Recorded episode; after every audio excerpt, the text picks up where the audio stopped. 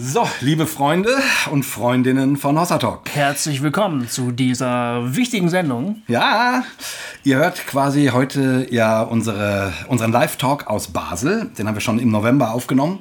Ihr hört ihn jetzt äh, zum Sommer. Mhm. Und äh, wir verabschieden uns damit in die Sommerpause. Und deswegen gibt es hier nochmal diese kurze Meldung vorneweg von uns zwei. Genau, wir haben schon wieder ein ganzes Jahr hinter uns gebracht. Äh, die Staffel 2018, 2019 endet hiermit sozusagen mit dieser Folge. Und wir haben ähm, äh, mit, diesem, mit diesem Talk finden wir ein würdiges Ende, weil es war wirklich ein ganz großartiger Abend in der Vineyard-Gemeinde in, in Basel. Genau. Mit tollen Leuten äh, aus Deutschland und der Schweiz mit echt spannenden Fragen. Also es war ein richtig cooler Abend. Ja, fand ich auch.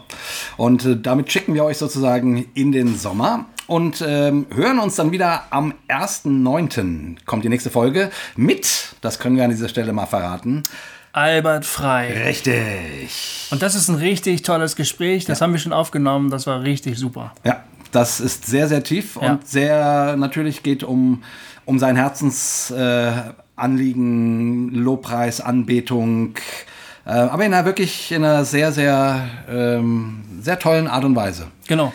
Genau, darauf könnt ihr euch schon mal freuen. Und ansonsten denkt dran, äh, euch für die Israel-Reise anzumelden, wenn ihr noch mitkommen wollt. Noch gibt es den Frühbucherrabatt, wenn ich das richtig sehe. Bis zum 16. oder 15. Juli könnt ihr noch den Frühbucherrabatt kriegen. Ähm, nur ganz kurz erwähnt, die Israel-Reise findet vom 5. bis zum 13. Januar äh, 2020 statt. Und alle Infos dazu findet ihr auf unserer Homepage www.hossa-talk.de unter dem Reiter Israel. Ja, und ansonsten haben wir noch anzusagen, dass wir dass ihr uns im August sehen könnt. Richtig. Beim Freakstock. Ganz genau. Da sind wir das erste Mal beim Freakstock vertreten. Und äh, ja, wir freuen uns da tierisch drauf. Ja. Also, Freakstock ist ja so ein Ding, ähm, das ist ja eine Institution sozusagen. Stimmt. Und dort könnt ihr Hossa Talk live hören. Ihr könnt eure Fragen mitbringen, eure Themen und wir reden dann drüber. Oder ihr könnt sehen, wie wir dabei zugrunde gehen. genau. Ja, wir fühlen uns auf jeden Fall freuen, euch dort zu sehen. Das äh, ist, wir sind am äh, 3. August auf dem Freakstock. Am Samstag. So viel mal dazu. Und dann können wir vielleicht als letztes noch sagen, den ersten Gig im September, äh, Hossa Talk Live in Nuffringen. Mhm. Am 14. September schon mal zum Vormerken. Ansonsten könnt ihr auch einfach auf unserer Homepage äh, unter den Reiter Termine gucken. Da findet ihr alle Termine, die es so im nächsten, im kommenden Jahr äh, gibt. Genau. Genau. So. Und jetzt darf es losgehen. Genau. Freunde, habt eine schöne Sommerpause. Ja, wir wünschen euch tolle Sommerferien. Ja. Sonne, Sommersonne, Strand und gute Laune und den Herrn Jesus. Genau, kommt Teile wieder. Bis dann. Ciao. Achso, und jetzt viel Spaß äh, mit dem Talk in Basel. Nicht, dass ihr ausschaltet.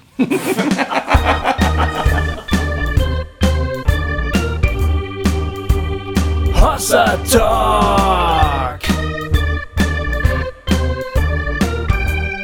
Jay und Goofy erklären die Welt. Bei Hossa Talk ist es ja so, nur mal nochmal nebenbei erwähnt, für die, die uns nicht kennen, für die paar. Äh, wir sagen immer, wir, jede Frage ist erlaubt und wir versuchen uns keine Tabus äh, zu geben über worüber man sprechen kann oder nicht. Deswegen ist das auch sehr schön und deswegen reden wir auch so, äh, wie uns der Schnabel gewachsen ist. Ähm, ich hoffe, das ist okay für euch. Okay, komm, wir fangen mit der ersten Frage an. Also ja. ganz oben steht die Frage, wie würdet ihr den Glauben beschreiben, der euch zutiefst entspricht und bei dem ihr ins Schwärmen kommt? Fernab von allen dogmatischen Fragen, ähm, und Zweifeln und Problemen, die wir auch bei Hossa Talk so wälzen, die, die gut sind, die wichtig sind, Fragen, die gestellt werden müssen, weil sie sich einfach von selber stellen, weil es äh, anstrengend ist, sie wegzudrücken, immer, wie so ein Anruf, der immer wieder kommt, den man so wegdrückt. Das ist alles okay, aber am Ende läuft es für mich darauf hinaus, dass Gott der Gott ist, der mich sieht und der mich angenommen hat, der ähm, auch den Kleinsten angenommen hat, der von sich selbst glaubt, er wäre eigentlich der unerwünschteste Mensch, den es, den es überhaupt gibt. Da ist dieser Gott, der, der uns ins Leben gerufen hat, der von Anfang an gesagt hat, dich möchte ich haben. Du bist, du bist meins. Und davon kann ich schwärmen. Also das packt mich total. Äh, das ist ein Glaube, von dem ich tatsächlich in Schwärmen äh, komme und den ich auch gerne an meine Söhne weitergeben möchte. Das ist ja als, als Vater immer so die Frage, ne? Also wie, oder als Mutter natürlich auch, also wie, wie, wie, wie nah kommst du den Kindern mit dem Glauben? Wie sehr wünschst du dir, sie möchten den auch irgendwie übernehmen? Du willst nicht zu tough sein, du willst nicht so, so pushy sein irgendwie, ne? Du wünschst dir, dass es sie irgendwie auch mitreißt, aber du willst sie auch nicht da reindrücken, weil du vielleicht selber irgendwie so eine Vergangenheit gehabt hast, wo du gedacht hast, das war manchmal ein bisschen zu viel. Ich weiß nicht, du hast es, du bist anders aufgewachsen, du bist ja nicht so christlich aufgewachsen. Nee, ich bin nicht christlich aufgewachsen. Ich habe mich so in der Jugendzeit irgendwann bin ich Christ geworden, mich Ich bin halt reingewachsen. Ich ja. bin reingewachsen in so eine riesige Gemeinde und ähm, als Pastorensohn Als Pastorensohn. Ja. Ähm, und da war halt immer klar, dass wir, selbstverständlich sind wir dabei, wir sind immer vorne weg, wir bla. So, das möchte ich für meine Kinder halt nicht, aber was ich möchte, ist ihnen von meinem Glauben vorschwärmen. Ne? Oder vorhin, ähm, bevor ich, wir losgefahren sind, ich zu dir, dich abholen und dann weiter hier zu euch nach Basel. Ähm, meine Jungs waren beide im Zimmer, sind beide nicht zur Schule gegangen, der Kleine war auch krank. Und dann habe ich gesagt, hey, äh, ich fahre jetzt los, ich bete nochmal eben. Dann haben wir einfach für das Wochenende gebetet, für die Fahrt gebetet und Bewahrung gebetet. Und das ist so, ich möchte die so mitnehmen in so einen Glauben, der sagt, du bist hier zu Hause, du bist hier geborgen. Das, das begeistert mich. Ähm, die Frage war ja eben auch ein Glaube, der uns, wie würden wir einen Glauben beschreiben, der uns zutiefst entspricht und bei dem ihr ins Schwärmen kommt. Ich, äh, ja, ich unterstreiche das erstmal alles, was der Goofy gesagt hat. Ähm, ich denke immer so ein bisschen auch allgemeiner. Ähm, was mir manchmal so ein bisschen auf den Zeiger geht in der Kirche, ist, dass die Kirche so immer das Gefühl hat, sie muss exklusiv wissen, was wahr ist. Also die Kirche hat, der Glaube übernimmt die Funktion äh, zu sagen, wie die Welt wirklich ist. Und ich denke irgendwie, das kann keiner.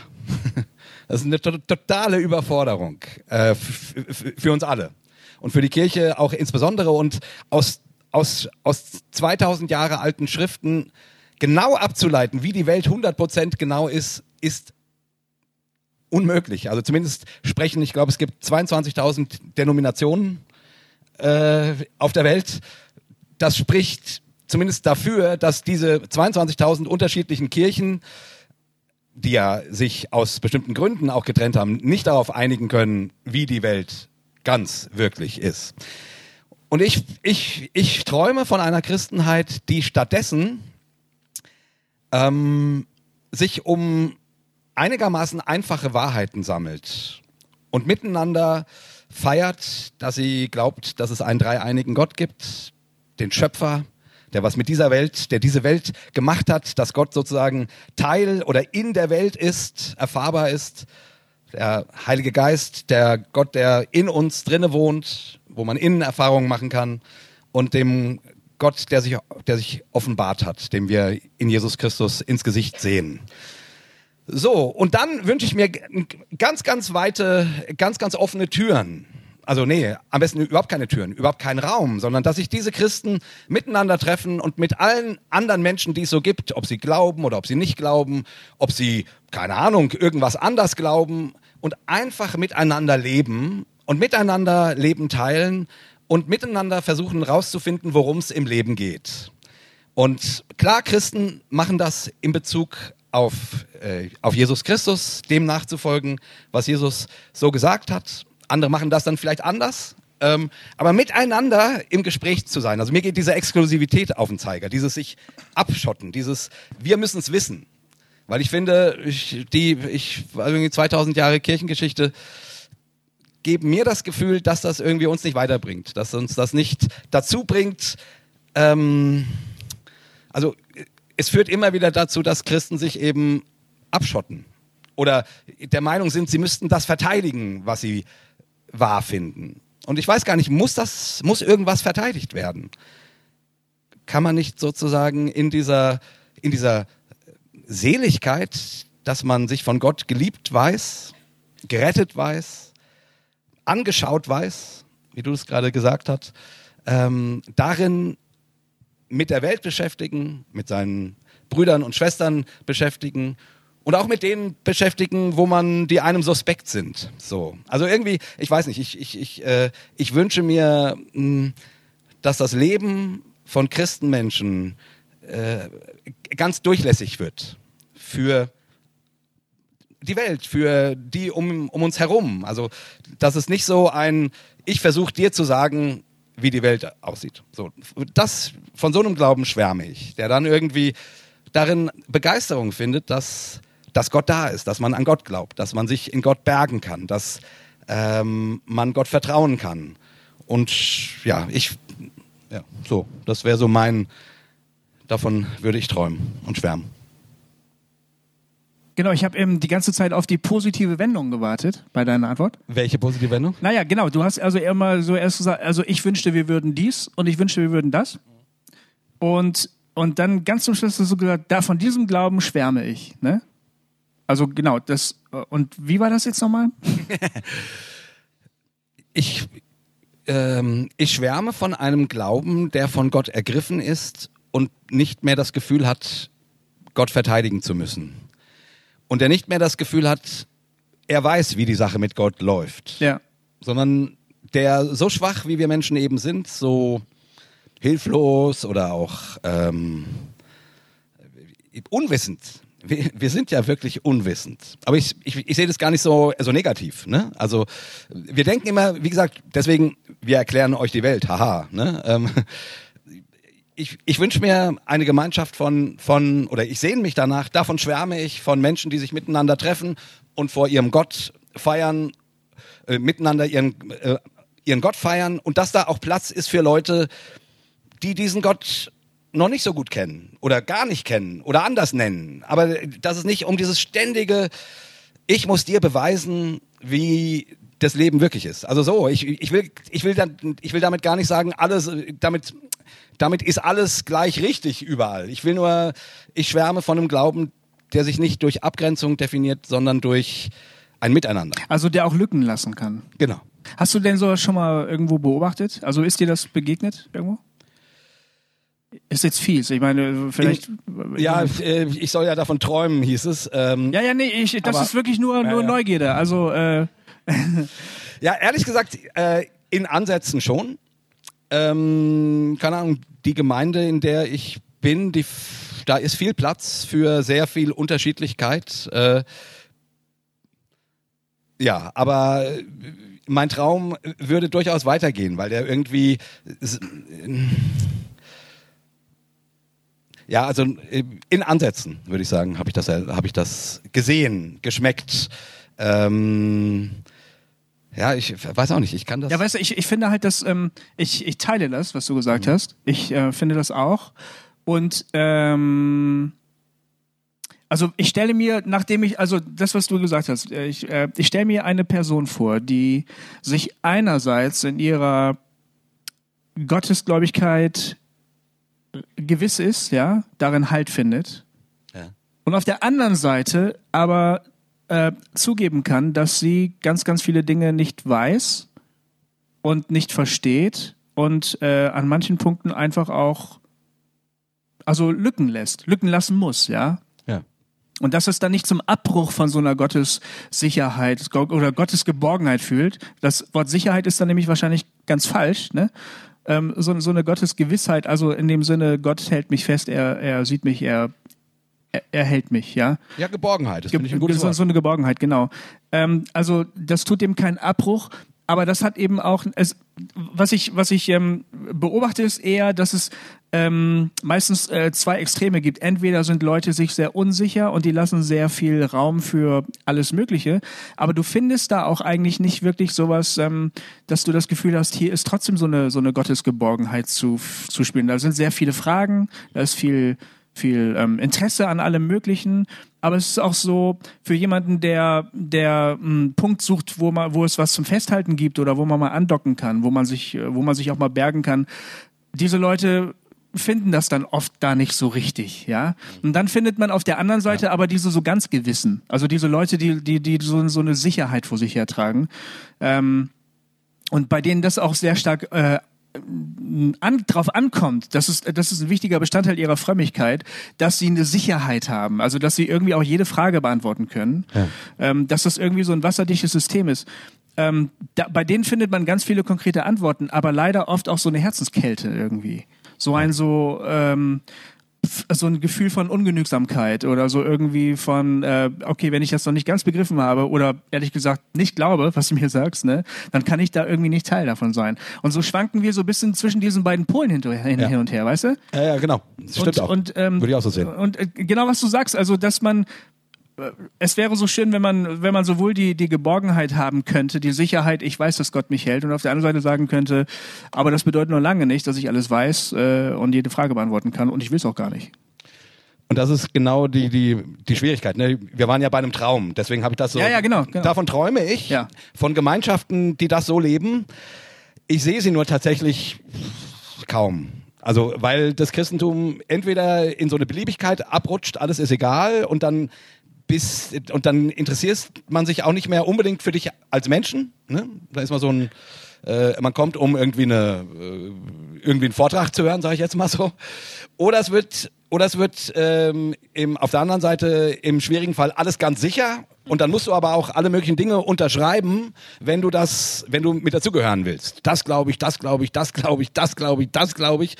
Und wenn du von Tuten und Blasen keine Ahnung hast, dann ja, dann stehst du halt nebendran und dann musst du entweder irgendwann das dann unterschreiben oder du wirst nie richtig dazugehören.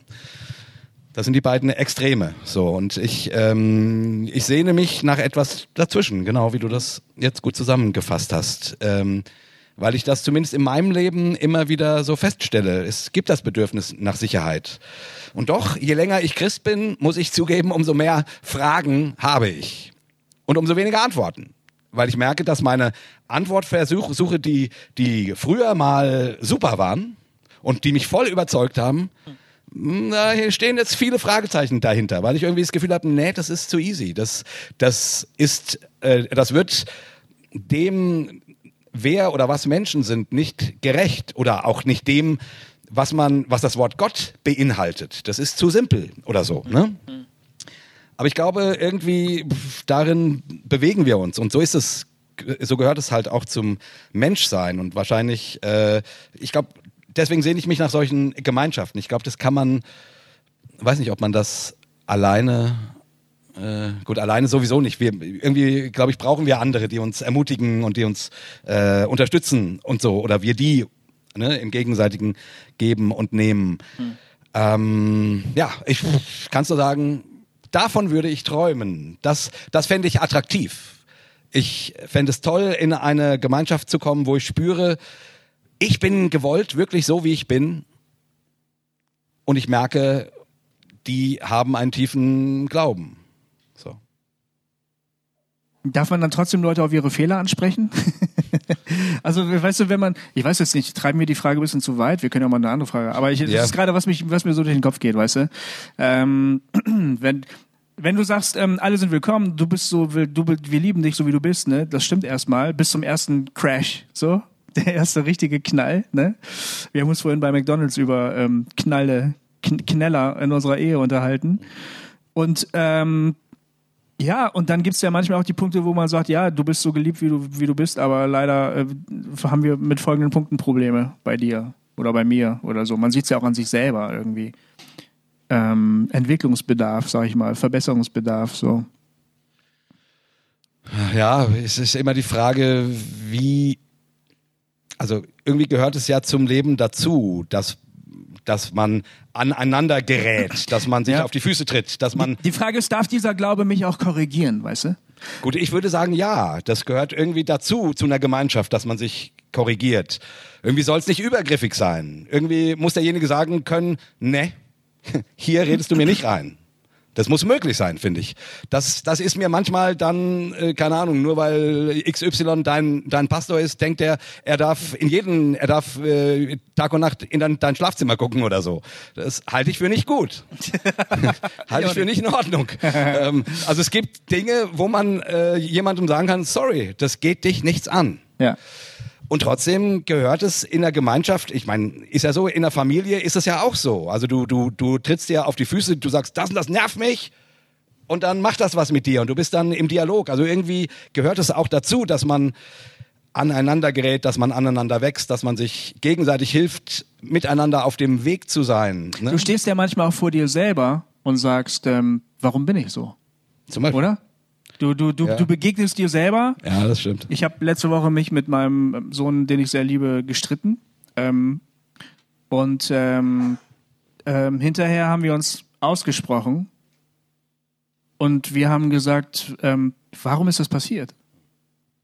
Und wir, wir haben beide gesagt, wir wollen uns überhaupt gar nicht streiten. Warum, warum bin ich so aus der Haut gefahren? Warum habe ich dich angebrüllt? Ich habe dir ja vorhin erzählt, ne, äh, dass ich mich mit meiner Frau am Wochenende äh, der, ein, einen wunderschönen Abend in den Ruin get- getrieben habe. Ich. Wirklich, super Abend. Äh, Jay war wirklich in Höchstleistung. Wir waren im Kino, wir haben danach beim Spanier gesessen, Wein getrunken. Ich habe wirklich zwei Stunden lang meiner Frau ganz intensiv zugehört, ihr Aufmerksamkeit ge- gegeben. Alles Mögliche, wirklich. Wirklich, ich war wirklich super. Und dann gab's einen Punkt, äh, wo der Jay mal wieder ein bisschen zu viel geredet hat, wa- was halt so leider seine Art ist. Und es gibt in unserer Ehe so ein, so ein, so ein Mikrotrauma ne? äh, bei mir. Wenn meine Frau mir vorwirft, ich würde monologisieren. Ja. Was auch durchaus zu Recht ist. Äh, das, wer, wer Hossertalk kennt, weiß, dass... Hab ich noch nie erlebt. Du weißt überhaupt nicht, wovon ich spreche, ne? So, und da gab's diesen, da gab's diesen Punkt, ähm, und, und das war so, also ich, äh, ist jetzt echt schon sehr persönlich, aber ähm, ähm, irgendwie in einem eigentlich schönen Gespräch, es war dann vielleicht schon schon ein bisschen spät und so, meine Frau hatte wahrscheinlich auch genug und so, ähm, und dann wirft sie mir vor, irgendwie zu monologisieren und irgendwas bei mir ist da wirklich, äh, hat gesnappt. Und ich war beleidigt, von einer auf die nächste Sek Sekunde so richtig beleidigt, hab dann so, hab dann äh, mein Handy genommen. So, ja, ja, ja, wirklich. Also es, also es war echt peinlich. Äh, Im Nachhinein, in dem Augenblick dachte ich, ja, du blöde Kuh, du hast ja jetzt hier, ist, ist doch klar. Ähm, und dann hat meine Frau gesagt, hey, sei nicht so beleidigt. Ich bin nicht beleidigt. Und, und, ja. Und dieser, und dieser Abend nahm dann die Wendung, und das ist, das darf man eigentlich keinem erzählen, ähm, ähm, ähm, dass wir dann wirklich eine Stunde, anderthalb Stunden auf dem Nachhauseweg uns gestritten, uns angebrüllt haben und ich ihr versucht klarzumachen, dass sie da meine Grenze überschreitet und, und, und, äh, und das Ding ging so dermaßen in die Hose und ich war die ganze Zeit davon überzeugt, dass ich 100% recht habe und es war unmöglich, was sie da gemacht hat. Am nächsten Morgen sah die Welt plötzlich anders aus. Da habe ich plötzlich da gesessen und gedacht, sag mal, Jay, du hast ja völlig überreagiert. Das, was meine Frau den ganzen Abend äh, davor, diese letzten anderthalb Stunden zu mir sagt, sagte, du überreagierst völlig. Und ich, nein! Also, so.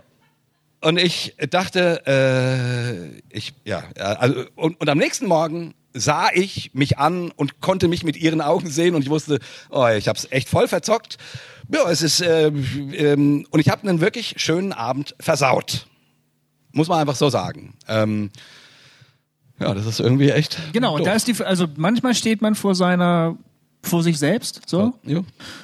Und da ist eben auch eigentlich ein Glaube toll, wenn er, ein Glaube, der mich zwar nicht verurteilt, aber mich korrigiert, ne, der mir hilft, dahin zu kommen, wo ich eigentlich gerne hin möchte. Also zu dem Menschen, der ich eigentlich gerne sein möchte. Da ist ja irgendwie auch Korrektur nötig. Ja. Also da kann ja nicht nur irgendwie, du bist super, wie du bist, immer nur gesagt werden. Das geht ja nicht. Ja, ja ich, ich würde sagen, das, ist, das gehört dazu. Irgendwie. Ne, das gehört auch zu menschlichen Beziehungen dazu, sonst nimmt man keinen Anteil aneinander. Man kennt das halt oft. äh, weil- Also natürlich ist Korrektur immer unangenehm. Und oft ist sie aber auch irgendwie blöd, so wie sie angebracht wird. Also wenn jemandem gesagt wird, du bist scheiße, so wie du bist, das ist ja auch nicht der Weg. Aber es geht ja irgendwie darum, also die Wahrheit über sich selbst rauszufinden vielleicht, oder? Ich weiß nicht, wie ich das anders sagen soll. Also Ja. wahrscheinlich ist es so, dass man diesen Moment, den du beschreibst, so äh, die, dieser Moment, wo du aufwachst, dir in den Spiegel guckst und sagst, oh, so, ne, dieser Moment der Wahrheit, so, das ist ja irgendwie das. Ja, liest du nochmal? Braucht es die Kirche noch? Fragezeichen. Ja, das kann man gut ein, einhaken eigentlich. Ja, ist ja quasi eine Fortführung der, dieser Frage. Man muss erstmal die Frage stellen, was Kirche überhaupt ist, finde ich, oder? Ähm, Naja, die Kirche ist die Gemeinschaft, die Gemeinschaft derer, die Christus nachfolgen. Auf Schweizerdeutsch sagt man ja Chille. Chille, wie wir gelernt haben. Das haben wir gelernt. Wie wir gelernt haben. Ja. ja. ja. Ja, Geil, wir, ich habe bei ihm geblendet. ja, wir lachen deswegen, weil wir ja am Sonntag in, in Chille Grütz, Grütze. Grütze sind und äh, wir, als wir das versucht haben, in unserem Hossa Talk an, anzusagen, irgendwie äh, haben wir daraus Chile und alles mögliche Okay, gemacht gut, danke. und haben gedacht, wir fliegen noch nach Latein, Lateinamerika ähm, am Sonntag. Na, wie dem auch sei. Und jetzt hast du mal, also was Die ist Kirche, was ist die Kirche? Was ist die Kirche? Ich würde sagen, ähm, eine Gemeinschaft von Menschen, die sich an Jesus Christus orientieren. Ähm, Und das ist ein sehr weit gesteckter Ja. Begriff von Kirche. genau. Ich, ich, Genau. Das ist meine Natur. Ich stecke die äh, Flöcke immer möglichst weit rein, weil ich möglichst viele drinne haben will. Also wenn man, nee, nee, nee, und ich, ich stimme ja zu. Die Frage, braucht es die Kirche noch, impliziert, dass man die Kirche auch abschaffen könnte, wenn man es wollte. Kann man aber nicht. Ach so, genau. Ah, jetzt, jetzt, Weißt du, was ich jetzt, mein? jetzt, jetzt kapiere ich. Meine, meine, äh, meine äh, Antwort auf die Frage, was ist die Kirche, ist ja sehr uninstitutionell. So, ne? Ja, natürlich. Und ich stimme dir völlig Ja, zu. genau. Aber die Frage äh, ist natürlich, hat zumindest auch die Frage, braucht es diese ganze Institution überhaupt noch? Ja, das ist halt, genau, da könnte man jetzt drauf kommen. Aber ich würde erstmal auch von einem Kirchenbegriff ausgehen, der ganz, ganz, ganz weit ist, nämlich alle Menschen, die zum Kyrios, hieß es damals, gehören. Ne? Also da kommt das Wort Kirche ja her. Kyrios, Kyri, ich kann kein Griechisch, aber äh, Kyria, Kyriake, ich weiß nicht genau, Haus des Herrn. Du weißt es doch bestimmt, oder? Martin, du weißt es doch, oder? Wo kommt das Wort Kirche her? Vom Griechen, weißt du? Oh shit, ich hab dich erwischt. Weißt du es? Kyria, Ekklesia. Ekklesia heißt Ja. eigentlich Kirche. Ich weiß auch nicht. Kyrios ist der Herr. Nein, das stimmt. Ekklesia war der, der, war der Begriff, den sie gesellschaftlich übernommen haben. Das waren jede Form von, von Versammlungen. Das waren auch bürgerliche Versammlungen. Das war nichts, nichts Kirchliches in dem Sinne. Aber der Begriff Kirche kommt, hängt zusammen mit dem, das weiß ich, mit dem Wort Kyrios, was ja das Wort, griechische Wort für Herr ist, was auch eigentlich ein Herrschaftstitel war, der nichts Religiöses hatte, ursprünglich. Ja. Aber der natürlich auf Jesus gemünzt wurde. Und äh, auf die, die, die zu diesem Kyrios Jesus Christus dann gehörten, die wurden dann die Kirche genannt. Und das ist sehr, sehr umfassend halt. Das bet- meinten erstmal nicht die später gegründete Institution. Ja. Und auch nicht die Kirchen, also die Freikirchen und so weiter und so Ja, fort. ja. Genau. Ähm, und insofern, wenn man das so versteht, Kirche, ähm, dann, dann muss man sagen, man kann Kirche nicht abschaffen.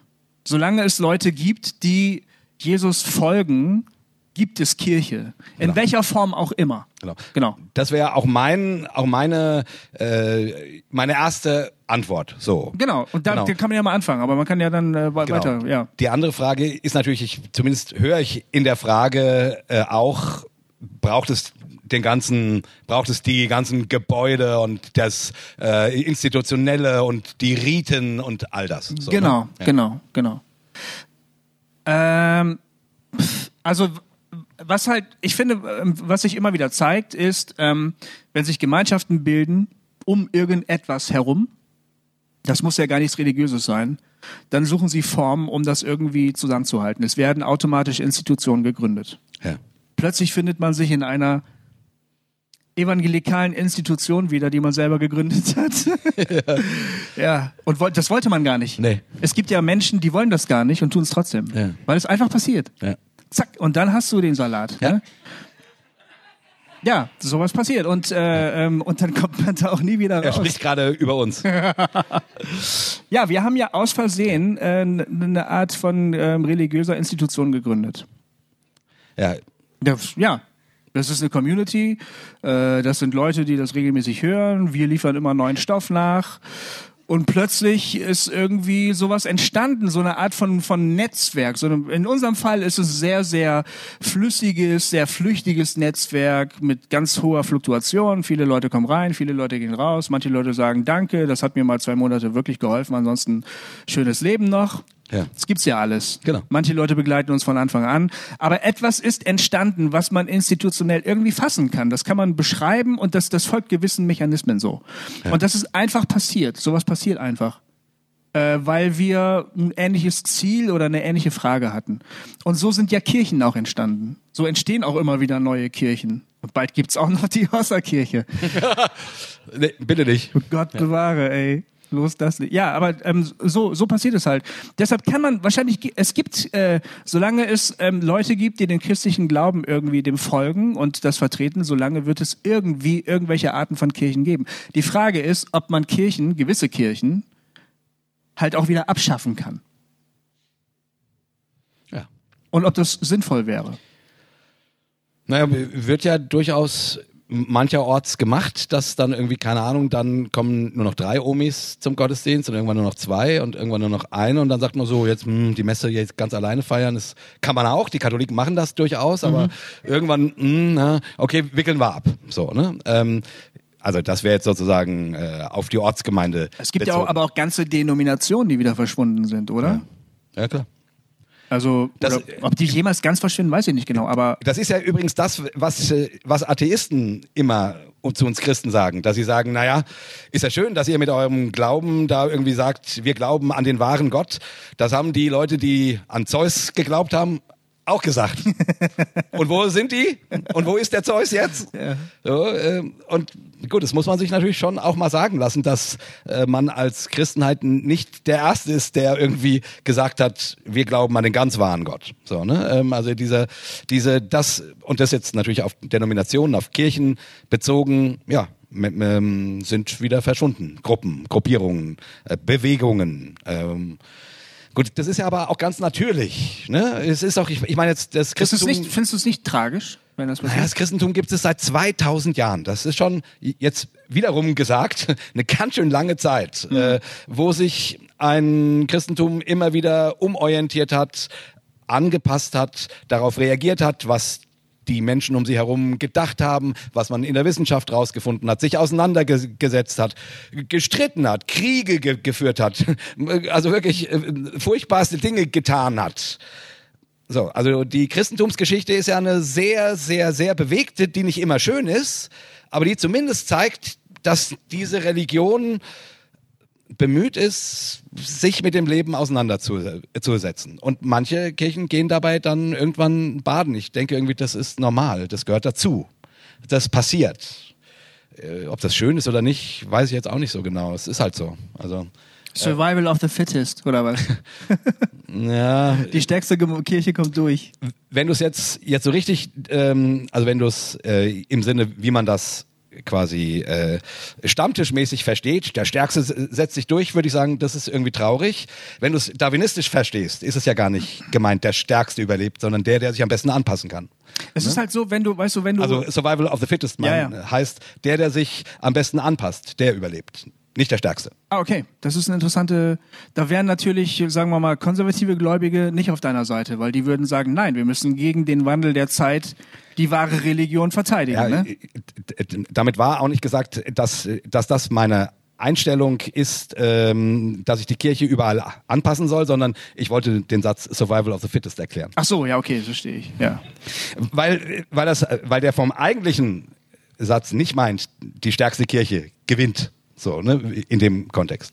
Es ist ja so, wenn, wenn ich als gläubiger Christ, ja, zum Beispiel in einen, ähm, ja, nimm es einen, nimm es einen normalen katholischen Gottesdienst gehe, ähm, schon auch mit einem wirklich gewissen Respekt vor der Tradition, ja. Und dann sehe ich da aber da vorne, das ist der heilige Mann, der trägt so lange Gewänder, die glitzern. Dann hat er da so kleine Jungs, die, die tragen weiße Kleider und so schöne Schuhe. Ja. Und dann schütteln die halt so ein Gefäß hin und her, das raucht. Und dann trägt er ein Buch rum und das küsst er, bevor er daraus vorliest. Ich gucke mir das alles so an, ja, und ich kann nicht anders als zu denken, Freunde, in dieser Welt habt ihr auch nichts mehr verloren. Das, ja. das, das, ich, ich versuche ich versuch das zu vermeiden, weil ich, weil ich Respekt haben will vor der Tradition und äh, weil ich weiß, das ist gewachsen. Äh, Jesus ist zwar nicht mit einem rauchenden Gefäß durch die Gegend gelaufen, aber später hat sich das irgendwie so etabliert. Aber mal, ja? dasselbe würdest du denken, wenn du dazu keinen Bezug hättest, wenn ja. du zu einem Heavy-Metal-Konzert gehst. Ja, stimmt. Würdest du genau dasselbe denken? Ja, stimmt. Die, die, die machen alle so Stimmt, ja. Stimmt. schütteln hier den Kopf, Ja. dann machen sie noch so. Warum machen die das eigentlich? Und der Sänger, keine Ahnung, äh, beißt einer, Fleder, beißt einer, Fleder, eine Fleder, Fledermaus den Kopf ab. Ja, das kann man aber alles erklären. Und, und alle rufen, yay! also, ich meine, ne, diese Art von Rituale, die nun mal entstehen äh, in irgendwelchen ähm, Zusammenhängen, ne, und die, also die, die sind für Außenstehende immer oder, oder oft nicht nachvollziehbar. Aber können die nicht auch irgendwann mal aus der Zeit fallen? Kann es nicht Ja. auch irgendwann mal sein, dass man sagt, das hatte bestimmt mal einen Sinn und bestimmt gab es Leute, die haben da so intuitiv sich eingeklinkt und haben gesagt, genau so muss das sein. Zaubermann mit Glitzermantel, Räuchergefäß, verstehe ich, ist super. So macht man das bei uns. Ja. Äh, das, wenn ich katholisch aufgewachsen bin, kann ich Zaubermann mit, mit Rauchgefäß natürlich, natürlich irgendwie nachvollziehen, weil das war ja immer so. Aber wenn ich dann da so reinstolper als Mann des 21. Jahrhunderts und, und denke mir, was, was, was macht ihr denn hier bloß, ne? Da könnte man auch mal denken, ja, vielleicht machen wir es mal anders. Aber das wäre, das ist irgendwie nicht, das ist irgendwie nicht religiös. Also religiös wäre zu sagen, nein, da halten wir dann fest. Das kann man nicht einfach so abschaffen, sowas. Ja, wobei das war ja mein, mein Punkt, dass ich empfinde, dass das Christentum sich in 2000 Jahren unglaublich gewandelt hat. Immer wieder. Wir denken dann immer, oh, die machen das, das, das schon immer mit dem Gefäß so. Mhm. Das ist wahrscheinlich gar nicht so. Also die, die, die, die katholische Kirche ist relativ ähm, äh, konstant. So, aber, Aber, die haben ja auch gewisse, die haben ein gewisses Spektrum auch. ja, genau, ne? die haben ein, Das ist- riesen, ein, Ja. ein Riesenspektrum. Also ein, also, ein, also ein franziskanischer Katholik ist, äh, im- ist, hat eine völlig andere Spiritualität als ein, äh, keine Ahnung, normaler äh, mariengläubiger Volkschrist. So. Mhm. Das ist völlig anders. Ist einfach so. Also das Spektrum ist wahnsinnig groß.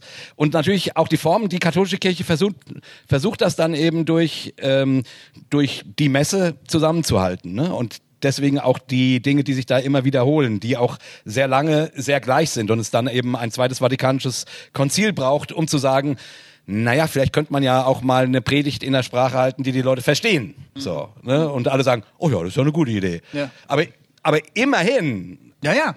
Äh, passiert das. Ne? Ja, also ich will ja. sagen, die, die, die Christenheit insgesamt, finde ich, äh, hat schon große Veränderungsprozesse immer wieder gemacht. Ja, natürlich. Ich meine, wenn du heute bei so einem FEG-Gottesdienst aufschlägst, ne, dann, äh, dann äh, spul 50 Jahre zurück, das würde ja keiner verstehen, was die da machen, eigentlich. Ne? Ja. ja. Das stimmt schon, klar. Aber trotzdem, die Frage, braucht es die Kirche noch? Da war aber eine Meldung, habe ich Ach, gesehen. wirklich? Vielleicht, äh, Wieso? Ich meinte eigentlich, also du hast dich gerade bei, den- bei einem katholischen äh, Gottesdienst sehr auf diese Rituale und Traditionen eingeschossen irgendwo. Als Beispiel. Aber, aber ich, also ich persönlich finde es da viel schlimmer, dass du da als Christ exkludiert wirst und nicht mit Abendmahl feiern darfst. Zum Beispiel einfach von den Sakramenten ausgeschlossen wirst. Hm. Was sagst du dazu? Ich stimme dir dazu. Ich finde das auch sehr, sehr schade. Ich kann es innerkatholisch verstehen, warum das so gemacht wird. Ich, für mich als Außenstehenden finde das sehr unbefriedigend. Geht's mir wie dir. Aber was soll ich machen? Ne? Also, ich, ich würde das nicht so machen. Bei mir kriegt jeder Abendmahl. Jeder. Wirklich. Und, und wenn du Satanist bist, jeder kriegt Abendmahl. Weil ich glaube, äh, darin zeigt sich Gottes freigebige Liebe. So, also das kommt auch nicht in Idee, bitte. ähm, ähm, Echt, das fände ich jetzt aber gerade gut. Wenn ich ehrlich bin, fände ich das cool. nee, aber es, aber es ist so. Also, also, ähm, also mein Verständnis, mein Abendmahlsverständnis ist hier an der Stelle tatsächlich, und ja, ich kenne den Korinther-Text, ja, trotzdem ist mein Abendmahlsverständnis hier ein sehr, sehr weites. Und ich finde das auch gerade an dem Punkt, weil ich das Abendmahl, ähm, äh, also das ist für mich das Symbol des christlichen Glaubens. Ich ähm, gibt für mich persönlich kein intensiveres, wichtigeres Symbol als das Abendmahl. Ähm, ähm, und gerade deswegen würde ich es jedem geben und finde es sehr, sehr traurig, wenn, wenn Kirchen äh, mich davon ausschließen. So. Also ja, stimme dir dazu. Gut, Müssen wir, zu, wir müssen zur nächsten Frage. wir müssen zur nächsten Frage. Ich, ich habe irgendwie das Gefühl, wir, wir sind viel haben, zu langsam. Wir wir haben Mal die Frage, braucht es die Kirche noch? Die Institution würde ich sagen, nein. Also um es jetzt mal zu versuchen, äh, äh, zack, zack, zu beantworten. Äh, ähm, die Institution braucht es nicht. Du wirst sie aber nicht verhindern können. Du wirst die Kirche nicht los. Du wirst die Institution und die Kirche nicht los. Also es wird dann ja. immer neue Institutionen geben. So ist das halt. Menschen sind so. Braucht es die? Ich würde sagen, nein. Es wird aber immer wieder äh, wie Sisyphus zurückkommen. So, ja. Ähm, braucht es Orte, wo Menschen zusammenkommen, die miteinander Jesus Christus folgen? Ja, unbedingt. Ja, und dann würde ich sagen, das ist Kirche. Und dann genau. würde man halt sagen, ja, es braucht die Kirche halt irgendwie doch. Ja. Also es geht gar nicht ohne Kirche. Ja, also aus gläubiger Perspektive würde ich dem 100% zustimmen. Aus ungläubiger Perspektive könnte man der Kirche zumindest noch abgewinnen, dass sie irgendwie, ähm, ja, dass sie hoffentlich Gutes tut, dass sie hoffentlich Menschen eine Heimat bietet, dass sie hoffentlich mit dazu beiträgt, dass Menschen Werte vermittelt werden, die hilfreich sind. So, ne? Also auch als Ungläubiger könnte man sagen, ja, die Kirche äh, hat schon ihren Zweck. Würde ich hoffen. Andere würden sagen, äh, äh, was ist das, ähm, der, wie, wie heißt der, Hitchens, ähm, habe ich neulich äh, das schöne Zitat gelesen, sozusagen, ähm, dass wie hat er das ausgedrückt? Ich krieg's nicht mehr zusammen. Ähm, auf jeden Fall, das ist ein bekannter Atheist, der vor einiger Zeit, äh, dieses Jahr, glaube ich, gestorben ist. Ähm, ja, genau, Christopher Hitchinson, Hitchinson, so rum, genau. Ähm, der äh, jetzt ist er Theist, ja, vielleicht. Äh, ja, war ein schlechter Scherz, okay. Äh, nee, nee, der musste irgendwie sein. Der musste war, schon sein, ne? Das war einer, den man reinmachen musste. Den, ja, den musste man, den musste man setzen, ne? Ja, musste man. Auf jeden Fall äh, hat, ist, dessen, ist dessen Haltung, ähm, ähm, er lehnt deswegen Religion ab und damit natürlich auch jede Form von Kirche, weil er davon aus, also weil er sieht, dass, ähm, dass äh, also dass Glaube jeglicher Form davon lebt, einem anderen die Existenzberechtigung abzusprechen. Nämlich die Gläubigen sagen, wir wissen, wie die Welt ist, du weißt es, es nicht. Wir haben Recht und du nicht. Und deswegen äh, eben ist seine These sehr bekannter Atheist. Deswegen lehnt er Religion ab, grundsätzlich, egal welche.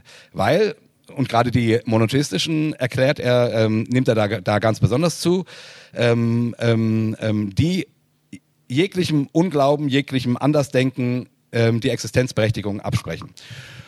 Und über den Gedanken kann man sich zumindest mal Gedanken machen, ob man dem zustimmt oder nicht. Nochmal andere Frage. Aber jetzt, ich kam darauf ja nur sozusagen, weil ähm, was würden Nicht-Christen zu, zu dieser Frage sagen? Braucht es die Kirche noch? Und Christopher Hitchinson würde sagen, auf keinen Fall, die brauchen wir nicht mehr. Nächste Frage bitte. Nächste Frage. Die Frage lautet, ähm, muss der christliche Glaube darauf gründen, dass Gott existiert? Ja, weil sonst wäre es nicht der christliche Glaube. Ja, warte, ich denke da gerade noch so ein bisschen drüber nach. Ähm, also grundsätzlich stimme ich dir natürlich oder stimme ich der Antwort zu. Das wäre ja auch die auch die erste, die einem einfällt. So ne. Und dann würde ich aber sagen, das ist naja, das nicht logische, was man. Nee, nee, nee, nee, warte mal, warte mal, warte mal. Nee, nee, nee. Warte mal. Also wenn du jetzt an äh, an Kar Samstag denkst, ähm, oh, danke, ähm, ja da wird ja im Christentum gibt es diesen bisschen unbekannten Feiertag zwischen Karfreitag, an dem Jesus gekreuzigt wurde, und dem Ostersonntag, an dem Jesus auferstanden ist, an dem Jesus tot ist. Also man könnte sagen, das ist der Feiertag, wo das Christentum Platz für, den, für die Frage lässt, ob Gott nicht tatsächlich gestorben ist. Ähm, und von daher würde ich sagen, also ich, wie gesagt, ich, ich bin ja immer jemand, der versucht, möglichst viele mit ins Boot zu holen, der, der, der nicht versteht, warum man, also ich, ich finde so eine Frage, ähm, kann man, muss der christliche Glaube darauf gründen, dass Gott existiert? Ich kann schon verstehen, dass es Menschen gibt, die sagen, naja, ich finde man wegen das, was Jesus gelehrt hat, die Bergpredigt, gut, da gibt's natürlich auch ganz viele Gottesbezüge, also ne, dieses, ich finde, Jesus war ein super Lehrer, ich finde den spitze, nur die Sache mit Gott finde ich doof. Da denke ich immer, hm, hast du mal gelesen, was Jesus gesagt hat?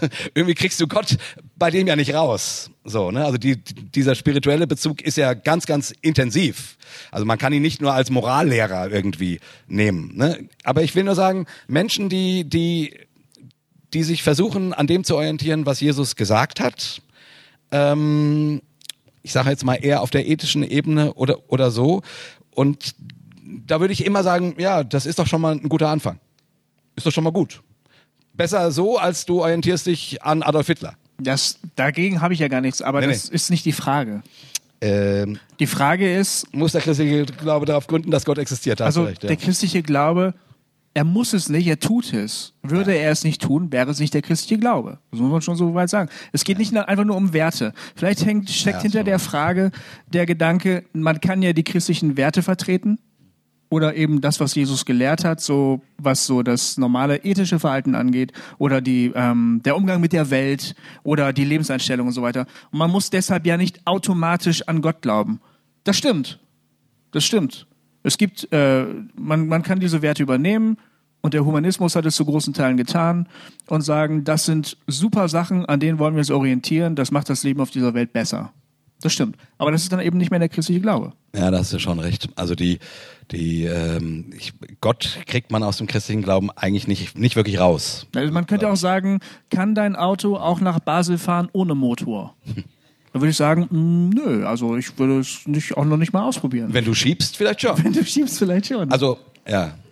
Also ich wollte damit ja auch nur sagen, dass ich irgendwie so dieser ich habe ein, ich hab ein großes Herz für Ungläubige. Ne? das mit dem Auto war jetzt wirklich ein Scheiß. Ja, das war echt ein scheiß Beispiel, Beispiel weil, Ganz schlecht. weil das weil das kommt schon nach Basel, wenn du lang lang genug schiebst. Nein, ja. das war auch so ein ganz typischer Predigervergleich. So. Wir Das kann, ich nehme das zurück, ich nehme das zurück, das war scheiße. Nee, das ist nicht zurückzunehmen, muss man einfach mal festhalten. Der Herr Müller hat heute hier echt ein Scheißbeispiel erzählt. Ja. Wir unterbrechen kurz mit Ja, einer Ah, ja, ja, ja, ja. Zwischenfrage. Du hattest gerade das Beispiel Nicht mit dem Auto jetzt.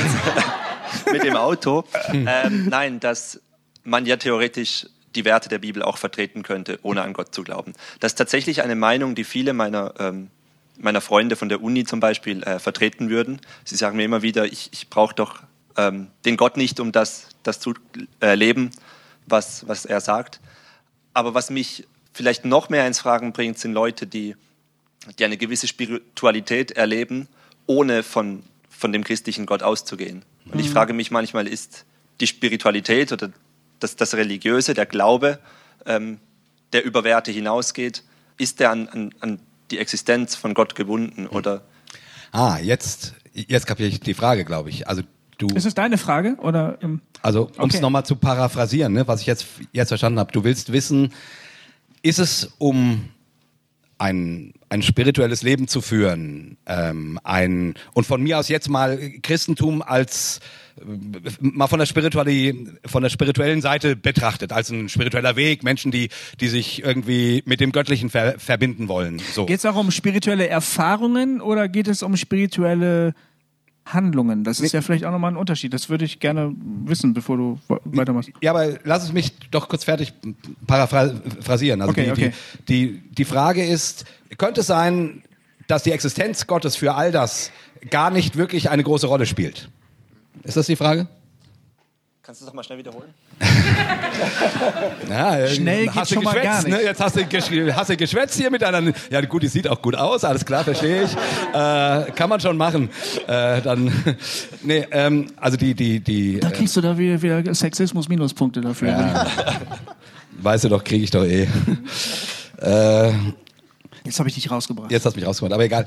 Also die, ähm, ich habe dich jetzt so verstanden. Ähm, wenn man mal das Christentum nicht in all seinen Dogmen und all dem, was es aussagt, anguckt, sondern einfach es sozusagen als eine spirituelle Bewegung be begreift, Menschen, die sich mit was, mit dem Göttlichen verbinden wollen und daraus eben bes bestimmte Konsequenzen lehren, was es, ich was ziehen. Könnte es sein, dass dieses ganze spirituelle Dings zwar äh, Erfahrungen mit sich bringt, aber dass es gar nicht so wichtig ist, dass das, was da behauptet wird, nämlich Gott, ob das, äh, ob das wirklich ex existiert.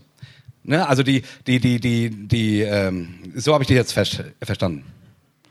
Aber ich verstehe gerade, glaube ich, auch noch weniger, äh, was ich dir gerade sagen wollte. Ich, sorry, ich, ich bin jetzt raus. Mach, über, übernehmen Sie, Herr Müller. Aber, aber ich bin nicht schuld jetzt. Nee, Ne? aber bring noch mal ein Autobeispiel. Also er schaut mich gerade an wie ein Auto. Ähm, Erklär es uns einfach nochmal. Ich dachte, ich hätte dich verstanden, aber ich, jetzt war ich von meiner eigenen Antwort oder den Versuch, dich zu verstehen, noch, noch verwirrter. Ja. Von dem her ja, meine Antwort auf deine Nachfrage vielleicht. Ähm, ich denke manchmal, wenn ich anderen, Moment, äh, anderen Menschen probiere, so offen wie möglich zuzuhören, ähm, was ein Anspruch ist, den ich an mich habe, merke ich, dass vieles, was andere Menschen ganz anders beschreiben würden, mit ganz anderen Worten, ähm, oft dem nahe kommt, was ich mit Worship, Gebet, ähm, stille Zeit, was auch immer man für Begriffe brauchen will, äh, die, die wir jetzt hier in diesem Umfeld gebrauchen würden, dass das dem oft ganz ähnlich kommt. Und ähm, für mich sind das Punkte, die, die meinen Glauben ausmachen. Und ich bin in, in letzter Zeit mehr und mehr dazu gekommen, meinen Glauben nicht mehr von der Frage abhängig zu machen, ob Gott existiert oder nicht, ähm, sondern bin an den, manchmal an dem Punkt, wo ich sage, es, es ist doch ganz egal, weil dass ich, dass ich das erlebe, was ich als Gott erleben beschreiben würde und jemand anders ganz anders, das ist das, was meinen Glauben ausmacht.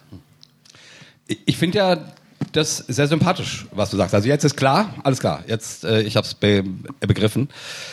Ähm, ich, die Menschen sind ja sehr, sehr unterschiedlich. Ne? Die einen funktionieren eher so auf so einer Erfahrungsebene, ähm, haben irgendwie durch, keine Ahnung, Musik oder solche Sachen, gemeinsames Singen, irgendwie kommen die in ein Gefühl von, da ist das Heilige.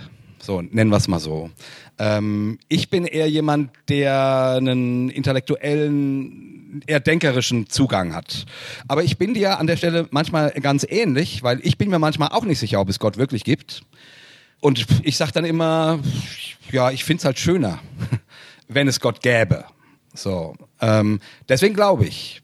Ich finde, Atheisten haben wirklich sehr oft sehr, sehr, sehr, sehr, sehr, sehr gute Argumente. Äh, ich war neulich gerade in einem Gottesdienst, wo ein, wo ein Prediger so gesagt hat, ja, es, es, gibt die, es gibt die echten Zweifel und die unechten Zweifel. Und die unechten Zweifel war dann alles das, was Atheisten sagen.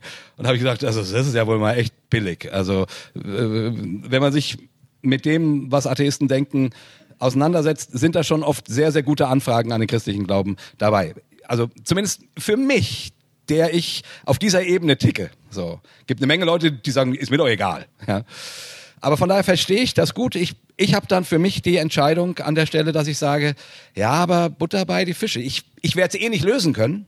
Ich werde nicht lösen können, ob es Gott gibt oder nicht. Weder über mein Nachdenken, noch über deine Worship-Erfahrungen, noch, keine Ahnung, der Esoteriker neben dir, dessen Erfahrung ganz ähnlich klingt wie deine. Also die Frage, ob es Gott gibt oder nicht, wird kein Mensch lösen können. Geht nicht. Also du kannst Erfahrungen machen oder du kannst sagen, das erscheint mir plausibler. Aber du wirst nicht die Frage lösen. Also definitiv.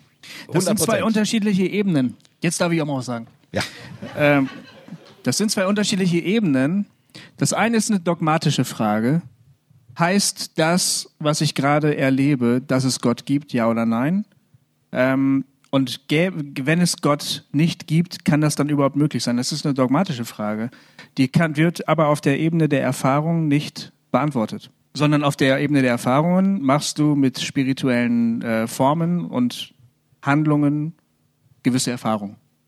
Und wenn du sie machst, wird es immer eine alternative Erklärung dafür geben äh, äh, als Gott. Also es muss, es kann, es ist nie, du wirst niemals irgendeine Erfahrung im Bereich der Spiritualität machen, die nur damit zu, zu erklären ist, dass es Gott gibt und dass er jetzt gerade gehandelt hat. Glaube ich zumindest nicht. Du wirst überhaupt nie irgendeine Erfahrung machen, wofür es nicht alternative Erklärungen gibt. Das stimmt, das stimmt. Also, aber aber das, du hast recht. Aber wenn dich der Wind anpustet und du sagst, oh, das ist der Wind, könnte es auch genauso sein, dass irgendjemand einen Ventilator hochhält. Ja, ist, nee. Ja, also das ist ist auch ein blödes Beispiel. Ich, ich will nur. Das stimmt. Also Ja. Das war wirklich nicht besonders gut. Ja, oder wenn du, äh, wenn du keine Ahnung etwas siehst, kann es auch sein, dass du verrückt bist und es nicht gesehen hast. Das stimmt, ja, das kann sein. Also ähm, ich, das erlebe ich ja gerade in meiner Familie, ähm, dass, dass man etwas hören kann und absolut sicher ist, dass das wirklich da ist. Ich habe noch einen Fall in, me- in meiner erweiterten Familie, dass jemand glaubt, er sei krank, körperlich, physisch krank. Er hat jedes Symptom, das ihm das sagt. Aber es ist nichts fest, festzustellen, es ist nichts da. Ja, das geht, natürlich. Ähm, aber nehmen wir mal an, dass es Gott gibt, und dass er an mir handelt und dass das bestimmte Auswirkungen an mir hat, körperlich oder, oder seelisch, ja. Ähm, das geht ja auch immer nur über mein Körper, meine Psyche oder sowas. Es hat sozusagen genau dieselben Auswirkungen. Und deshalb kann ich, kann ich nicht sagen, ähm, ah, das ist eben eindeutig Gott, der handelt. Ich habe ähm, früher, als ich meine charismatische Phase hatte, da war ich äh, davon sehr, da war ich an diesem Phänomen sehr, sehr interessiert. Ich bin immer noch daran interessiert, um das nur mal festzuhalten. Ich finde es wunderschön, wenn man äh, auch sehr handfeste, starke Glaubenserfahrung macht. Ja, ich mag das gerne. Ähm, ich habe es nicht so oft, ehrlich gesagt. Äh, aber in dieser Zeit damals habe ich mich eben sehr für diese Phänomene interessiert. Ich habe mich damit beschäftigt, habe versucht, darüber mehr rauszufinden. Und dann eine Freundin in unserem sogenannten Hauskreis, ihr wisst, was es ist, also so eine Gruppe, die sich trifft, um gemeinsam Bibel lesen und zu beten die hat gesagt, ich habe eine ganz abgefahrene Erfahrung gemacht. Ähm, sie studierte Pädagogik und sie hatten irgendwie so ein ganzheitliches Selbsterfahrungsseminar irgendwie. Und da hat die, ähm, die, die, die Anleiterin, die Seminarleiterin hat gesagt, ähm, ihr wisst ja, dass unser Körper ähm, heilende Kräfte hat. Das wisst ihr ja. Und ähm, dass wir möchten das jetzt einfach mal, ich möchte jetzt einfach mal gerne, dass ihr erlebt, wie es ist, wenn man äh, sich einander Energie weitergibt. Ne? Und du kennst ja das Phänomen aus dem, aus dem, ähm, so, so aus der charismatischen Frömmigkeit, dass man also jemandem die Hände auflegt, für den betet und dann wird es warm hm. am Körper. Und das haben die auch bei sich gemacht, aber die haben nicht gebetet. Hm. Die haben es einfach so gemacht. Sie haben gesagt, ich gebe dir jetzt Energie. Dann wurden die auch warm. Aber es war nicht Körperwärme oder so, weil halt äh, Hand auf Schulter wird halt warm, sondern der Körper wurde warm. Die haben also genau dieselben quasi spirituellen Erfahrungen gemacht, ne?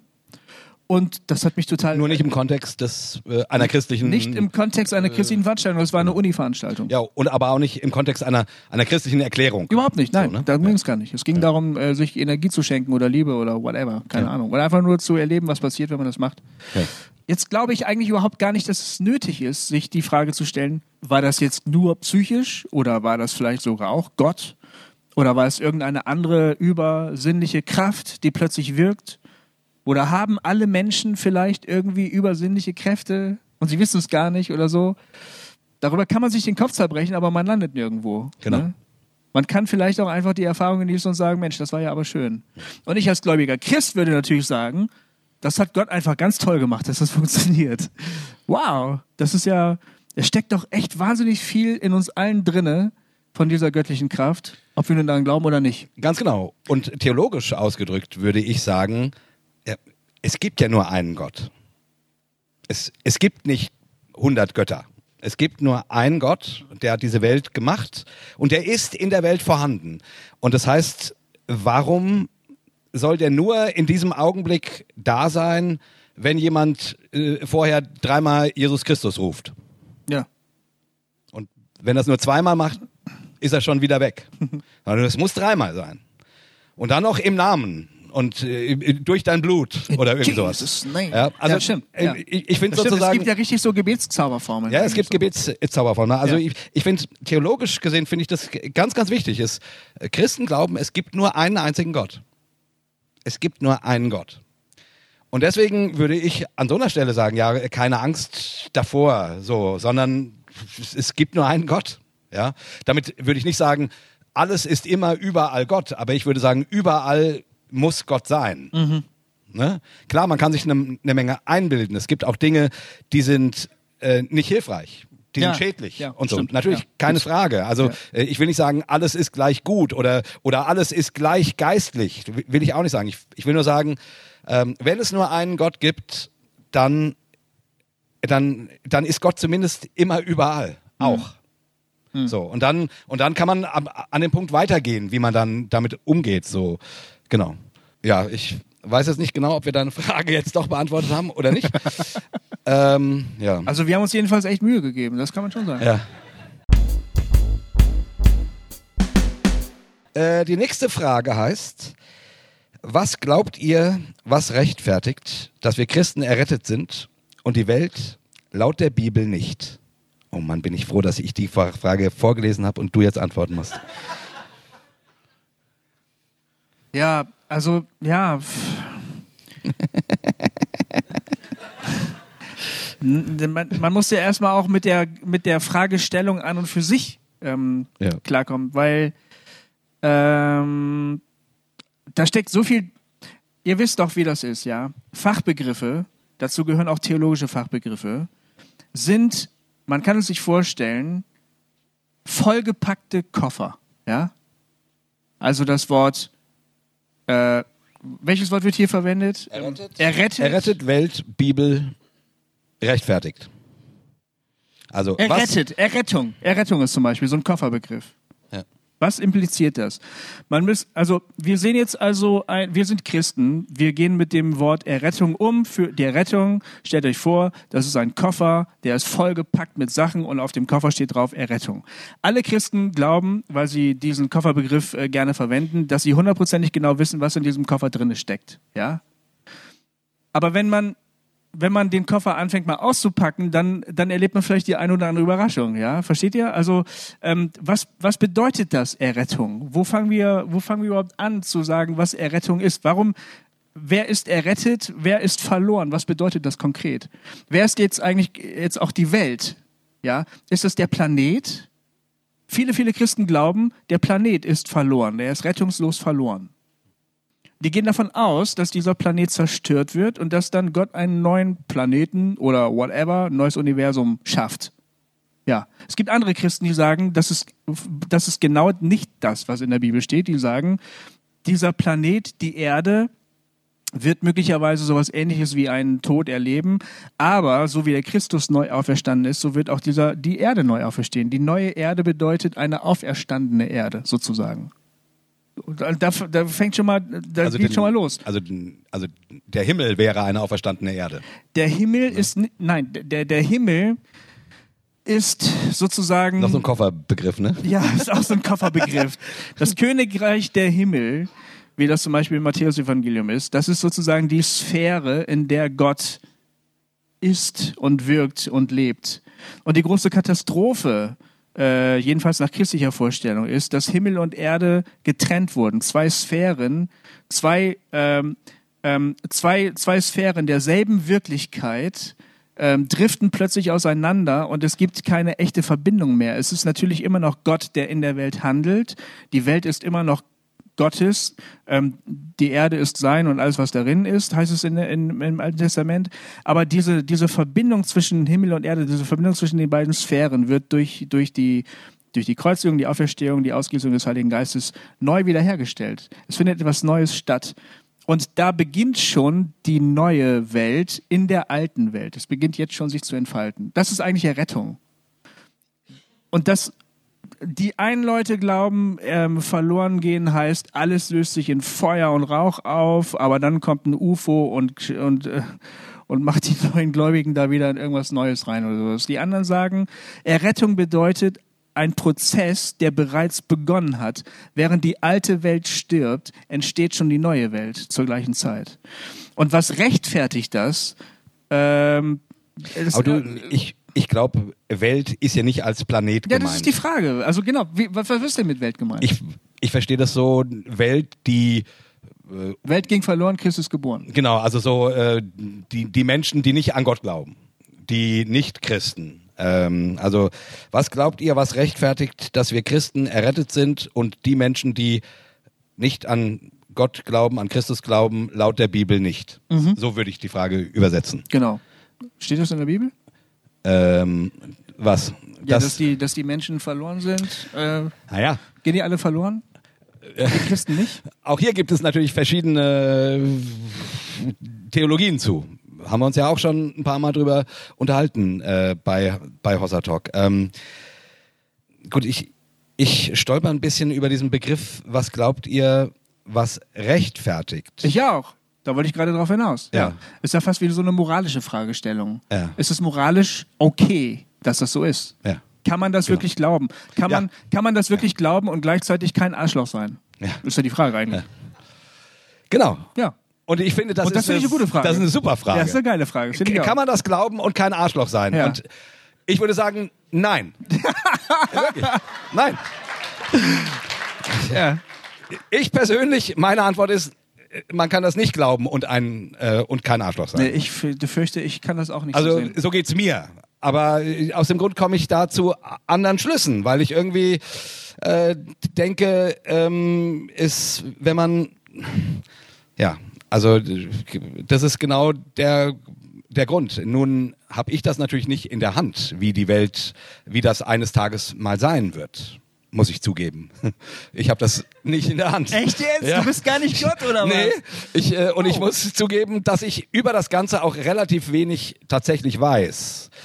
Ich habe mich mit dieser ganzen Thematik Himmel, Hölle oder gibt es die große Auslöschung sozusagen nach dem Tod, die, die nicht an Gott glauben, werden einfach ausgelöscht, äh, Annihilation oder so heißt es. ne? Annihilation. Äh, oder gibt es gar eine Versöhnung aller? Also Gott wird nach und nach ähm, jeden hinzurufen ähm, und manche brauchen dafür vielleicht lange Zeit. C.S. Lewis hat das in der großen, Schei in der großen Scheidung, finde ich, sehr, sehr schön diese Idee ähm, beschrieben. So, ähm, ich- würde sagen, oder ähm, laut meiner Erkenntnis gibt es für alle diese mh, christlichen Lehren Bibelbelege. Du kannst die alle biblisch verargumentieren. Und meines Erachtens, ich komme nicht zu dem Punkt, dass ich sage, ja, aber die hat 100, äh, die hat 80 Punkte, die nur 20 und die nur, äh, nee, da sind wir schon, schon bei 100 Prozent. Also die äh, 80, ach Quatsch, 70, 10, 20, so, ja. Ja, das ist gut, sehr gut. Ja, Genau. mit, mit Mathe, ich war immer Grundkurs, das äh, ist nicht so einfach. Und das ist also auch schon das dritte Bier. Ähm, äh, also ich finde das nicht so einfach. Ich finde das nicht so einfach. Wenn du jetzt Matthäus nimmst, bei Matthäus ist es relativ klar, Matthäus 25, ähm, die Böcke und die Schafe, das große Endgericht, äh, da wird geschieden. Interessanterweise nicht nach dem, was du glaubst, sondern nach dem, was du getan hast. Bei Matthäus. Bei Paulus meine ich, kann man durchaus äh, den Gedanken einer Versöhnung aller ähm, finden. So, ähm, ähm, genau. Also meines Erachtens ist die Bibel hier nicht klar, so ist es und so nicht, sondern da gibt's eine, da gibt's verschiedene Stimmen zu. Was schließe ich persönlich daraus? Ich habe keine Ahnung. Also, ich, was ich schon glaube, ist, Nur, nur den Satz fertig sein. Äh, Oh. äh, ganz kurz, sorry. Ich wollte sagen, ich habe keine Ahnung und trotzdem finde ich, jemand, der von vornherein davon ausgeht, dass die einen auf jeden Fall verloren gehen, das ist ein Arschloch. Bitteschön. was ich schon glaube, ist, dass die Welt erlösungsbedürftig ist. Ja, das glaube ich auch. Das glaube ich schon. Ja, ja. Also ähm, es besteht ein, äh, es ist offensichtlich, dass wir ein ähm, riesiges Problem haben und dass wir auf irgendwie eine Katastrophe zulaufen. Und ähm, das hat mittlerweile vielleicht auch klimatische und politische Dimensionen. Aber als gläubiger Mensch würde ich sagen, der Kern der Sache liegt irgendwo woanders. Also die Bibel würde sagen, im, im Herz des Menschen. Ne? Und ähm, das, wa- was die, was die Sache so kompliziert macht, ist, dass und, und genau, jetzt hole ich ein bisschen weiter aus. Achtung. Also diese Frage hier, die sagt das nicht, aber ich glaube, dass der Hintergrund dieser Frage auch wieder ein sozusagen, dass der Hintergrund dieser Frage auch wieder so eine Art ähm, äh, so eine Denke ist von individueller Schuld. Also es gibt die einzelne Person, die ist äh, im Töpfchen und das, es gibt die andere Person, die ist im Kröpfchen. Ja, Individuum für Individuum äh, ist entweder auf der richtigen Seite oder auf der falschen Seite und dann heißt es entweder Hop oder Top. Ja, die Wirklichkeit ist aber so, dass wir in all diesen Prozessen, ähm, die mit Erlösung und Errettung zu tun haben, immer gemeinschaftlich eingebunden sind. Das bedeutet, ähm, ich lebe zum Beispiel in einer Gesellschaft, ich bin Teil einer Gesellschaft, in der es mir fast überhaupt gar nicht möglich ist, falsch und schädlich für die anderen zu handeln. Es ist mir fast nicht möglich. Ähm, Wie, w- w- warte mal. Dir ist es nicht möglich, schädlich für andere zu handeln? es gibt es nicht schädlich für andere zu handeln. ja, so rum. Es ist Genau. mir nicht möglich, nicht schädlich Es für ist dir andere zu nicht handeln. möglich, nicht schädlich zu handeln. Ich habe es andersrum verstanden. ne? Ich, klar. ich stehe, Ja, genau. ich stehe in tausenden von Situationen immer wieder vor dem Dilemma, dass ich eigentlich das Richtige tun möchte, aber nicht richtig das Richtige tun kann. Und das meine ich eben nicht im Sinne von äh, weh mir, ich bin ein Sünder, immer tue ich das Falsche, sondern egal wie ich mich entscheide, es wird für irgendjemanden das Falsche sein. So, ich bin, ich bin darin, ich bin in, die, in so einer Schicksalsgemeinschaft irgendwie eingebunden. Und das gilt für jeden Menschen. Weißt du, was ich meine? Ja, ja, ich weiß genau, was Und das hat halt mittlerweile können wir das recht gut beobachten, weil wir eben einen gewissen globalen Blick mittlerweile haben durch die neue Technologie und durch die neuen Erkenntnisse, die wir eben so haben. Und, und das ist, es ist mittlerweile, ähm, es ist mittlerweile für jeden ersichtlich, dass man irgendwie in so einer Geschichte drinne steckt, wo man sich mit Händen und Füßen versucht dagegen zu wehren, ja, Du durch meinst- moralisches Verhalten. Ja. Du meinst zum Coffee Beispiel, ähm, wenn ich, wenn ich ein, ein T-Shirt kaufe, das in einem Sweatshop in Indien Ja. hergestellt wurde, ist das scheiße. Wenn ich es nicht kaufe, haben die vielleicht keine Arbeit mehr. Zum Beispiel. Also, und, und selbst wenn ich versuche, lauter moralisch gute Handlungen zu tun, also kein Coffee to go mehr, ähm, ich kaufe nur diese und jene Ware, nur diese und jene Nahrungsmittel, ich bewege mich nur noch so und so von A nach B und so weiter und so fort. So wie, so doll ich es auch versuche, das sehen wir ja gerade, dass, der- dass, die, dass der Diskurs darüber, wie lebt man heute eigentlich, der ist ja gar nicht mehr religiös, aber der ist hochmoralisch. Ja. Ja, man, es, es, ähm, gerade in einem bestimmten Milieu, zu dem wir gehören, wird ganz, ganz viel über moralische Fragen diskutiert. Was mache ich jetzt wirklich? Wie kann ich verantworten, dass ich das tue? Du hast Plastikflaschen gekauft, bist du wahnsinnig, ne? Weißt du, wo die landen? Hast du mal, guck dir mal die Weltmeere, Mikroplastik, shit. Du kaufst immer noch das Shampoo, da ist Mikroplastik drin, Alter. Bist du bescheuert? Du musst den Dings so. Das geht immer so weiter und es nimmt niemals ein Ende. Und ich finde, das macht die Erlösungsbedürftigkeit dieser Welt richtig gut deutlich. Wir würden gerne raus hier, aber wir kommen nicht raus. Und das Problem ist auch, ähm, dass diese Art von Erlösungsbedürftigkeit halt immer unschuldige Opfer hat. Also ähm, du gehst in irgendein vom Bürgerkrieg zerrüttetes Land, ja, du gehst in ein Waisenhaus und du siehst äh, verhungerte, halb verhungerte, Kinder und du sagst, wie kann ich dem hier ein Ende bereiten? Und dann gehst du in, in deiner in der Suche nach der Antwort immer eine Ebene höher. Nee, man müsste eigentlich hier in diesem Ort, nee, das reicht ja gar nicht. Wir müssen die Region, ah shit, nee, äh, die Regierung müsste eigentlich mal äh, die UN Weltklimagipfel. Du bist irgendwann ganz ganz weit oben und du kommst einfach nicht an ein Ende. So. Und ich finde, also mir hilft es zumindest, das Ganze mal von diesem ganzen theologischen Sündenkram wegzuholen und zu sagen, hier, das sind ganz konkrete Auswirkungen. Damit haben wir alle zu tun und wir haben ein massives Problem. So. Und ich glaube, dass darauf der christliche Glaube aber tatsächlich eine Antwort liefert. Und zwar, indem der, indem es heißt, jetzt dann doch das einzelne Herz des Menschen wird verändert und das wird eine Massenbewegung und es entwickelt sich etwas Neues im Alten. Und während das Alte äh, möglicherweise unrettbar verloren ist, ich hoffe nicht, aber so sieht's ja aus, schafft Gott etwas Neues im Alten, das dann tatsächlich Bestand hat. Das ist die Hoffnung zumindest, die der christliche Glaube formuliert. Ne? Ja. Und es wirkt eigentlich wahnsinnig, wenn man das sagt, weil wenn du dir die Weltverhältnisse anschaust, musst du sagen, das kann ich mir nicht vorstellen. Wie soll das denn, wie soll das denn praktisch aussehen? Aber, aber Christen würden sagen, das ist gerade das Wunder, das dann passiert. Also, Aber da, und dann stellt und noch der letzte Ja. Gedanke und dann stellst dann ist es keine moralische Frage mehr, also dass ich dann jetzt sozusagen als als äh, christlicher ähm, Zampano irgendwie sage, du bist draußen, du bist drinne, du bist draußen, du bist drinne. Das ist keine moralische Frage, das ist auch keine Frage, die moralisch gerechtfertigt werden müsste. Ja? Sondern wir sind hier in einem in einer großen in einer großen schicksalhaften Sache verhaftet und die Frage ist einfach nur, wie kommen wir hier raus? Und hat Jesus möglicherweise darauf eine Antwort? Das ist die eigentliche Frage. Genau, also die, die, du hast jetzt versucht ähm, zu begründen, dass wir Errettung, Erlösung, Hilfe brauchen. Ja. Al- Als, als Menschen und als Menschheit. Ja. Genau. Genau. In der Frage ging es natürlich äh, um die Frage, ob das dann exklusiv bedeutet, dass die einen im Kröpfchen und die anderen im Töpfchen sind. Ja. So, ne? Ja. Aber ja, ich würde sagen, dass äh, ja, wir brauchen Hilfe, Errettung, Erlösung. Brauchen wir. Genau. Ja. Die Frage lautet, ihr habt Evangelikalien verlassen. Jetzt sitzt ihr bei ähnlichen Gemeinden wie vorher auf der Bühne und erzählt was. Ist das jetzt anders als vorher? Hm, ich ich störe mich ein bisschen an diesem ihr habt das und das verlassen, jetzt sitzt ihr wie, jetzt sitzt ihr hier. Das ist so dieses die und wir.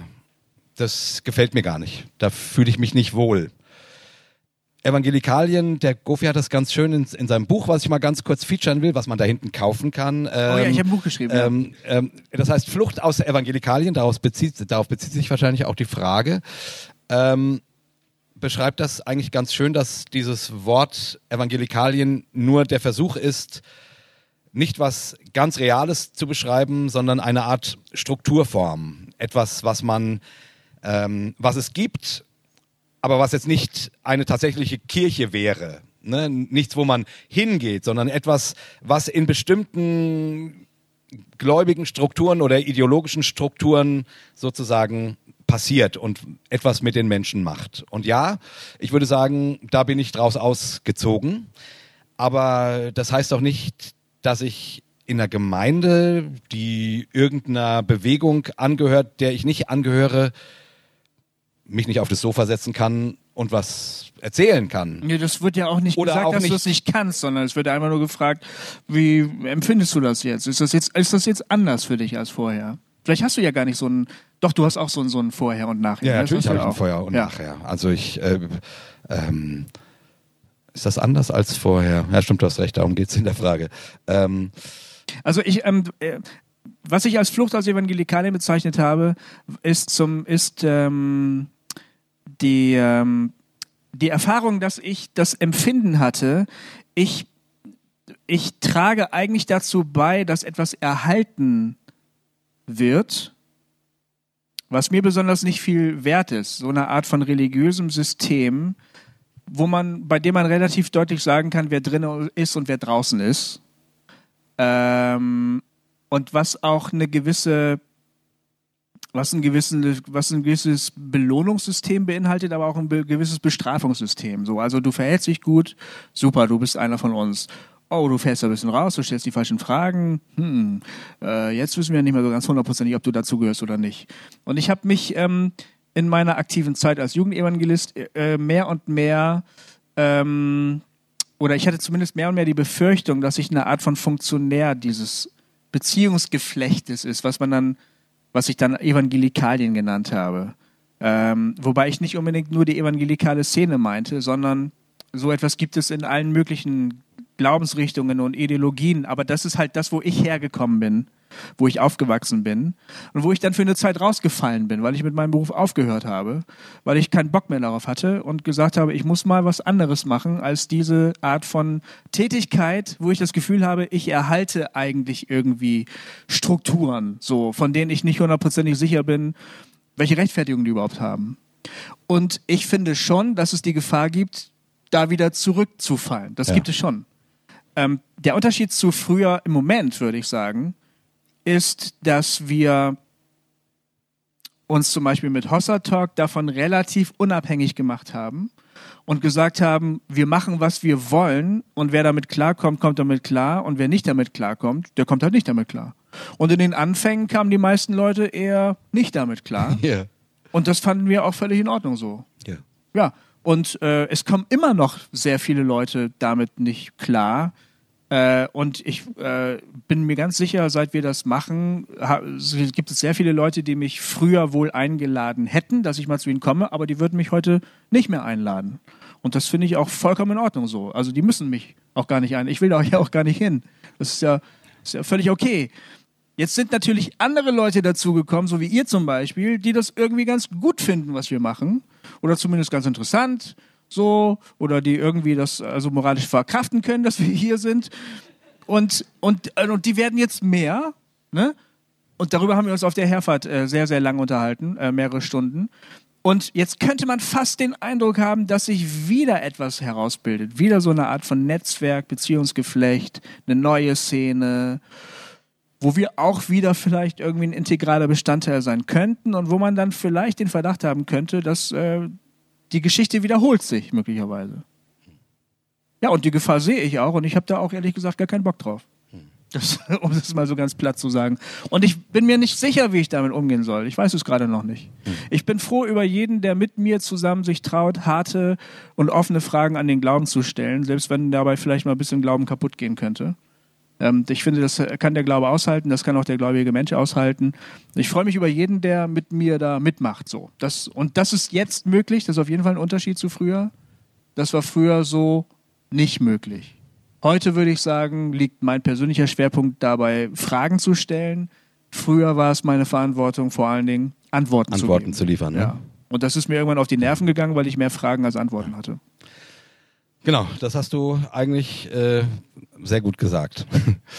Ich könnte dem noch hinzufügen, ähm, ich, ich weiß, ich mein Gott, ich bin jetzt seit 30 Jahren, mache ich Musik in der christlichen Szene, ne? Mit Super 2. Wir waren zum, zum Teil sehr gefeierte Helden und so weiter. Und ich weiß, dass unsere, dass wir immer, wie das so als Künstler ist, du, du kommst irgendwo hin und du, und du spürst relativ schnell, oh, die sind so und so drauf. Das und das sollten wir hier vielleicht besser nicht sagen. Kommt zum Rauchen, gehen wir um die Ecke. Und so weiter. Ne? Also, was man da- dann so alles macht, um sich irgendwie äh, um dabei zu sein, ne? um, damit die auch keinen Anstoß nehmen, jetzt mal fromm gesagt so, ne? ähm, oder da, damit es gut läuft, damit die glücklich uns bezahlen am Ende, sage ich jetzt mal. so, ne? Ähm, und gut, in dieser Gefahr steht man, glaube ich, als Mensch immer, äh, irgendwie Menschen nach dem Ohr zu reden. Was mir, also was jetzt anders wäre bei dem, was wir mit Hossa Talk machen, ist, dass wir von vornherein irgendwie immer angefangen, also wie wir angefangen haben, ähm, miteinander zu reden in einer ganz, also wir reden vor allen Dingen miteinander. Ich weiß nicht, ob ihr es gemerkt habt. Ab und zu äh, immer- drehen wir euch, drehen wir uns zu euch und dann sprechen wir euch an. Aber im Großen und Ganzen reden wir miteinander. Und da ist eine große Ehrlichkeit, eine große Offen, Offenheit und da gibt es keine Tabus. So. Und das hören jetzt halt Menschen mit. Und das ist schon anders als früher. Das war früher, äh, wusste man, was man wo sagen kann und was man wo nicht sagen kann. Und ich würde mal sagen, das, was wir mit Hossa Talk machen, ist schon der Versuch, sich sehr real und echt und also nicht so sehr darüber nachzudenken, was könnte jetzt XY darüber denken oder was wird die Idea schreiben. Verdammt nochmal. Ja, ähm, wobei ich zugeben muss, dass ich den ganzen Talk hier denke, scheiße, scheiße, scheiße. Die Idee wird uns so, äh, die wird uns so fertig machen. Aber ähm, egal, so ist es halt. Gut. Ja, ich, wir haben alles gesagt. Ich Ja, ich finde, das ist ein Schlusswort. Also, man muss ja nicht mit der Idee aufhören, aber man kann. Ähm, ich würde sagen, wir hören auf mit dem, was, wie man immer aufhört, mit einem Dreifachen. Hossa! Hossa! Hossa!